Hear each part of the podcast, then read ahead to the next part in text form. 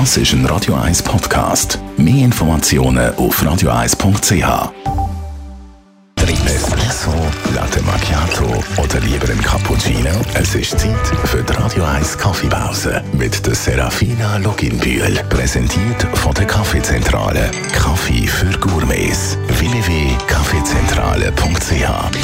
Serafina Loginbühl, was für eine Rolle spielt die Kaffeemühle, respektive der Mahlgrad? Die Mühle spielt auf jeden Fall eine zentrale Rolle dabei, wie unser Kaffee dann am Schluss in der Tasse schmeckt.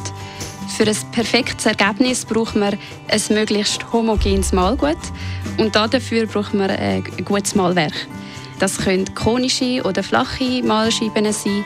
Die haben beide ihre Vor- und Nachteile. Ich würde aber auf jeden Fall empfehlen, eine Mühle mit Mahlscheiben zu nehmen und nicht ein Schlagmesser. Was müssen wir uns beim Kauf überlegen? Wir müssen wissen, wie wir unseren Kaffee zubereiten wollen.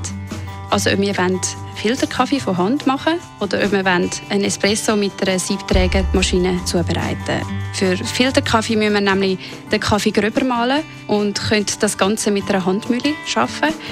Wenn wir aber einen Espresso machen wollen, dann brauchen wir viel einen feineren Mahlgrad und müssten dann dementsprechend viel länger mahlen für gleich viel Kaffee. Also das könnte dann gut mal drei bis vier Minuten sein. Das heißt, äh, das ist eigentlich so ein integriertes tägliches Krafttraining, das man dann bei Kaffee machen noch hat.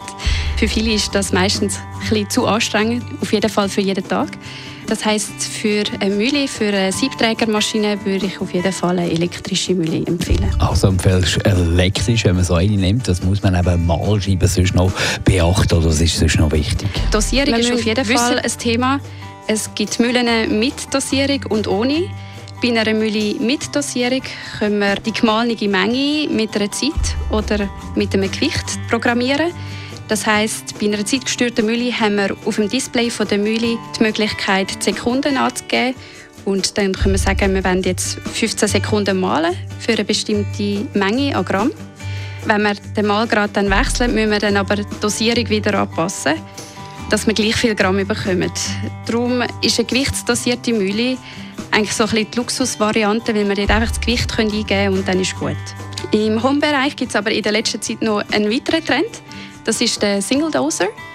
Äh, bei dieser Variante tun wir den Kaffee vorher abwägen und der große Vorteil an einem Single Doser ist dann, dass wir keine Kaffeerückstände in der Mühle haben und auch keine Kaffeebohnen im Mahlwerk. Das heißt, wenn wir oft unseren Kaffee wechseln dann ist das sicher eine sehr gute Wahl. Die Radio 1 Kaffeepause, jeden Mittwoch nach der halben Zehn, ist präsentiert worden von der Kaffeezentrale. www.kaffeezentrale.ch